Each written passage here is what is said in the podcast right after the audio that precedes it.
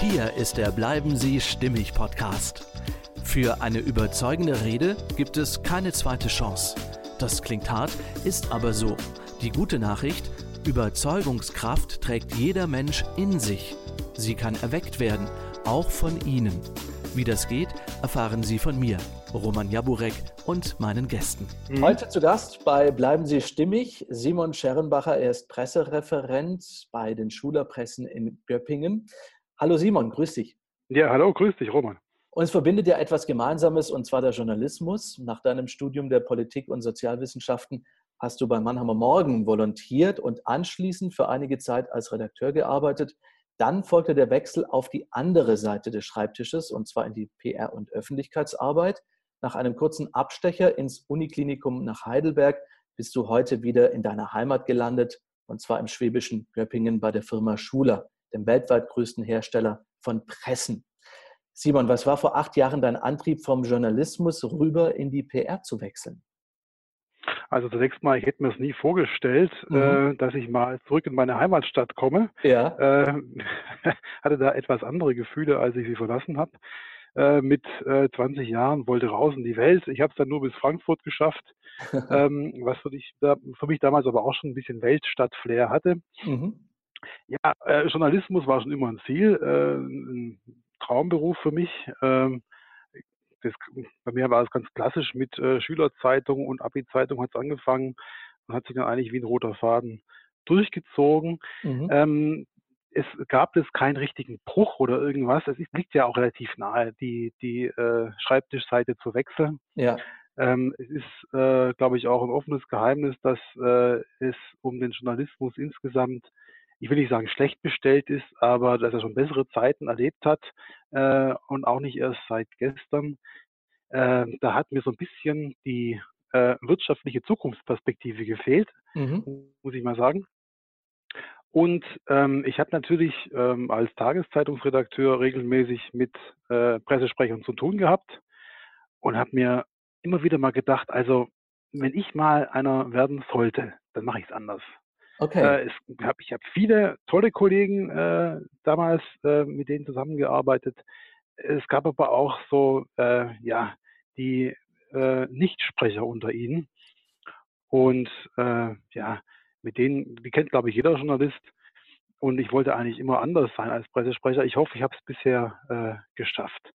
Ähm, ja, warum ich gewechselt bin, äh, oder gewechselt habe. Es hat natürlich auch den Vorteil, dass man sich etwas intensiver mit Themen beschäftigen kann, als vielleicht als Tageszeitungsredakteur. Ähm, zumal wenn man für auch die tagesaktuelle Berichterstattung zuständig ist, dann denkt man ja, das kennst du ja, eher von Tag zu Tag ähm, als etwas langfristig, kann nicht ganz so tief in die Themen hineingehen, hat vielleicht manches auch nicht hundertprozentig bis zum Ende verstanden. Das war sicher bei dir anders, Roman. Aber ähm, manchmal hat man so ein bisschen ein schlechtes Gefühl gehabt, wenn man mal ganz ehrlich ist zu sich ja. selbst.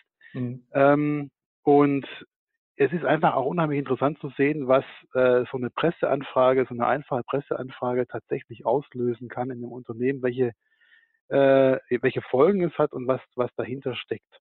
Und es ist unheimlich spannend zu sehen auf der anderen Seite des Schreibtisches, auch wenn ich nicht ausschließen möchte, dass ich die dann vielleicht doch wieder mal wechsle irgendwann. Mhm. Weil dafür ist der Journalist als Beruf natürlich schon sehr, sehr reizvoll. Das stimmt und es ist tatsächlich so. Es ist einfach ähm, immer ein Arbeiten unter der Uhr, so habe ich es empfunden, gerade damals auch noch im mhm. Radiojournalismus. Und ähm, in der Kürze liegt die Würze, klar, dass man da auch nicht alles auf dem Schirm haben kann und dementsprechend auch mal Meldungen mit reinnimmt, die einfach schnell gehen müssen, die natürlich richtig sein müssen, aber man hat da auch gar keine Zeit, mal so richtig in die Tiefe reinzugehen. Ja, man ist dann auf seine Quellen äh, angewiesen, von seinen Quellen abhängig, natürlich, mhm. und die sind ja auch geprüft. Ähm, aber man kann einfach nicht so tief in die Materie reingehen, wie man vielleicht manchmal gerne möchte. Mhm. Jetzt hat man ja die Vorstellung, in so einem Unternehmen schreibt man meistens nur Pressemitteilungen oder ähm, Mails, äh, bespielt die Social-Media-Kanäle. Inwiefern spielen die Themen Stimme und Sprache in deinem Beruf eine Rolle? Ähm, Stimme und Sprache sind, glaube ich, ganz wesentliche Faktoren in meinem Beruf.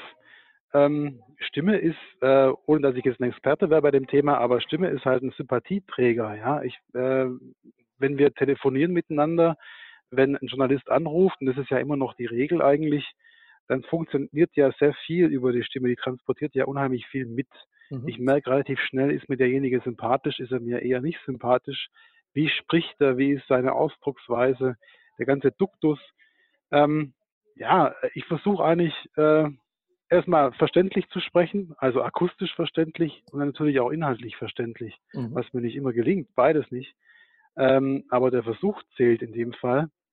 Und dann versuche ich eben auch äh, einfach zu sprechen. Ja, also das ist, finde ich, äh, gilt für die Schrift genauso wie fürs gesprochene Wort. Ähm, ich muss mich kurz fassen, ich muss äh, aktiv formulieren, macht man normalerweise eh, wenn man nicht völlig äh, ja, intellektuell daherkommt. Ähm, und äh, eben, eben kurze Sätze, verständlich, knapp, präzise. Ja, ähm, das gilt für mich, wie gesagt, in der Schrift genauso wie äh, im gesprochenen Wort. Ähm, das, der, der, ja, das, die Versuchung ist halt groß, so, ein, so eine Passivkonstruktion, mhm. Fremdwörter, mhm. Nominalstil. Das Schöne ist ja, man kann sich so ein bisschen drücken da vor der Verantwortung. Ja? Wenn ich einen passiven Sprachstil mir aneigne, dann ist nie so ganz, ganz klar, wer ist eigentlich der Verursacher, wer ist der Schuldige, äh, beziehungsweise wer darf die Lorbeeren einheimsen. Ähm, und das ist einfach schade, ja. Und da darf man nicht den Irrtum erliegen, finde ich, dass eine einfache Sprache auf ein einfaches Gemüt äh, schließen lässt. Manchmal ist es äh, genau andersherum. Manchmal muss man eine Sache richtig verstanden haben, um sie einfach formulieren zu können. Eine sehr schöne Steilvorlage für die nächste Frage. Du arbeitest ja mit zahlreichen Medien und Journalisten zusammen, hattest es schon erwähnt. Und aus eigener Erfahrung weißt du ja, dass Texte oder Stellungnahmen verständlich und plastisch formuliert sein sollten. Wieso ist das so wichtig? Weil ich sonst mit meiner Botschaft nicht durchdringe. Also wenn ich mich nicht verständlich ausdrücken kann, wenn ich meinen Punkt nicht innerhalb von kurzer Zeit, von wenigen Sätzen rüberbringen kann, dann gehe ich unter. Mhm. Äh, es ist ja äh, klar, dass die, die Aufmerksamkeit, Aufmerksamkeitsspanne bei unseren Lesern, Zuhörern einfach abnimmt äh, im Laufe der Jahre, dass ich immer schneller zum Punkt kommen muss, viele Sachen vielleicht auch gar nicht mehr so kommunizieren kann wie früher. Ähm, ja, das ist manchmal etwas äh, frustrierend, weil sie einfach zu komplex geworden sind. Mhm. Ähm, aber auch damit muss ich mich abfinden als Pressesprecher, das ist mein Job. Ich muss es trotzdem versuchen. Ja? Und ich muss da ähm, Gehör finden. Und das kann ich nicht mit einer äh, verschrubelten Sprache, äh, die mein Zielpublikum auch gar nicht mehr spricht. Ja? Mhm. Man muss schon ein bisschen Marktschreier sein, sage ich mal. Äh, man muss schon ein bisschen Aufmerksamkeit erregen aber es darf halt kein Clickbaiting sein. Also es muss auch was dahinter sein, es muss Substanz sein. Ähm, sonst lasse ich lieber bleiben, klar. Man hat ja auch immer so den Glauben mit, ja, leichte Sprache, das ist so ein Bildzeitungsstil, ähm, der ist ja. nicht wert, aber eigentlich ist es ja an sich die schwerste Arbeit überhaupt, Texte leicht und verständlich zu erstellen, oder? Ähm, ja, entweder quält sich der Schreiber oder der Leser. Ja, also und da habe ich auch ein bisschen eine Entwicklung durchgemacht. Ähm, mittlerweile mache ich es auch so, wenn ich an Text rangehe, dass ich mir wirklich erstmal überlege, um was geht es hier eigentlich? Ja? Was will ich meinem Leser wirklich vermitteln? Was packe ich in die Headline rein? Was muss als zweitwichtigstes in den ersten Absatz? Und ich habe mir so meinen eigenen Stil angewöhnt. Äh, ich mache zum Beispiel auch selten mehr als drei, vier Sätze pro Absatz, versuche mit wenigen Nebensätzen auszukommen.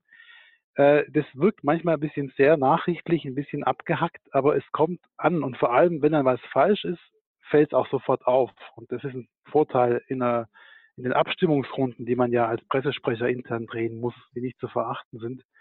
Ähm, dass ich, es kommt ja nicht selten vor, dass dann jemand, der eine Freigabe erteilt hat, äh, etwas missverstanden hat, ja, und äh, dann sagt, ja, aber so habe ich ja gar nicht äh, gemeint, ja, wie es jetzt wieder rausgekommen ist. Also das ist auch ein Vorteil einer verständlichen Sprache. Wir sprechen dann vom Gleichen, ja. Meistens sind es dann wahrscheinlich nur 90 Prozent, äh, wo wir uns überschneiden, äh, wo wir wirklich vom Gleichen sprechen. Aber das ist schon mal eine ganze Menge. Hältst du auch Vorträge oder Präsentationen? Ja, regelmäßig, äh, intern wie extern. Mhm. Äh, da kommt es mir drauf an, habe ich neulich erst gelernt, wie wenig tatsächlich von meiner Botschaft ankommt, wie viel die Leute damit äh, Energie verbringen, auch sich auf mein Äußeres zu konzentrieren oder auf, die, auf das Foto, was ich da an die Wand werfe. äh, ich versuche da eigentlich immer mit möglichst wenig Folien äh, zurechtzukommen, im besten Fall ganz ohne Folien, weil ich dann einfach die volle Aufmerksamkeit habe. Mhm. Und ähm, ja, ich versuche das aber auch ein Stück weit zu genießen, muss ich sagen. Also diese, diese Chance zu haben, vor einem Publikum zu stehen, meine Botschaft, äh, ja, äh, volle Aufmerksamkeit zu haben und um meine Botschaft anzubringen. Das ist ja eine unheimliche Chance. Ähm, und wenn ich dann was zu sagen habe, das ist Voraussetzung, dann äh, soll ich die Chance auch nutzen. Also unterm Strich höre ich auch raus, dass du mehr Wert auf die sprachliche Ebene legst als auf gut designte Folien. Ja, absolut. Ja. Okay. Absolut. Also die, wenn man Folien hat, dann müssen sie aber gut designt sein. Mhm. Also ähm, ich kann hier nicht mit einer mit einer Folie ankommen mit zwölf Punkt Schriftgröße äh, und und drei Absätzen. Ja, also da kann ich auch ein Buch an die Wand projizieren. Es ist, aber es wird immer noch gemacht. Ja. Und das ist halt eine Sache. Wenn ich dann 30 Leute im Podium sitzen habe, 100 Leute, 150 Leute, denen stehle ich die Zeit. Ja, das muss man sich ganz klar sagen. Da, wird, äh, da entsteht ein volkswirtschaftlicher Schaden sozusagen. Klare, direkte Worte, wie man es von einem Pressesprecher gewöhnt ist. Sehr schön. Welche Relevanz, Simon, hat das Thema Stimmigkeit in deinem täglichen Tun und Wirken, sowohl privat als auch beruflich? Also Stimmigkeit heißt für mich, äh, mit sich selbst weitgehend im Reinen zu sein. Also, oder es zumindest auch hier, zumindest es zu versuchen. Ja. ja wenn ich weiß, wer ich bin, wofür ich stehe, dann kann ich authentisch sein. Und dann kann ich das, was ich rüberbringen möchte, auch glaubwürdig rüberbringen. Mhm. Ähm, es ist nicht ganz leicht, zu sich selbst zu finden in dieser Hinsicht. Ja? Also was, was möchte ich eigentlich? Wofür stehe ich eigentlich? Was ist mir wichtig? Ähm, aber das, ich finde, das ist grundlegende äh, Lebenseinstellung, finde ich. Und wenn, aber wenn, wenn, wenn die passt, dann tut man sich mit vielem anderen leichter. Mhm. Dann hat man ein Wertegerüst sozusagen, wenn du es wie du willst, also in dem man sich sehr gut orientieren kann und es einem überall weiterhilft. Mhm. Also wie so ein Leitstern, der da einen durchträgt, durchzieht. Ja, so eine gewisse Grundüberzeugung. Mhm. Ähm, wie zum Beispiel ähm, in der Pressearbeit für mich ist es die, die Transparenz, also die Kommunikation an sich. Also ich hatte vorhin von den Pressesprechern gesprochen, die nicht sprechen wollen. Da gibt es gute Gründe dafür. Ja. Ähm, manche haben auch die Ansicht, im Zweifel lieber nichts sagen. Ja. Aber ich denke halt, es gibt unter den Journalisten so Kandidaten, die dich gerne grillen möchten. Das gibt's, ja, ist so. Ähm, und mit denen ist Kommunikation dann schwierig. Mhm. Aber ähm, ich muss zumindest erklären, um was es geht und meinen Standpunkt deutlich machen. Ähm, dann hat jemand, der vielleicht auch eine voreingenommene Meinung hat, auch wenig Chancen, ähm, ja, die komplett zu ignorieren. Also ich kann sehr viele Sachen, glaube ich, als, als Pressesprecher an sich äh, schon ganz gut erklären.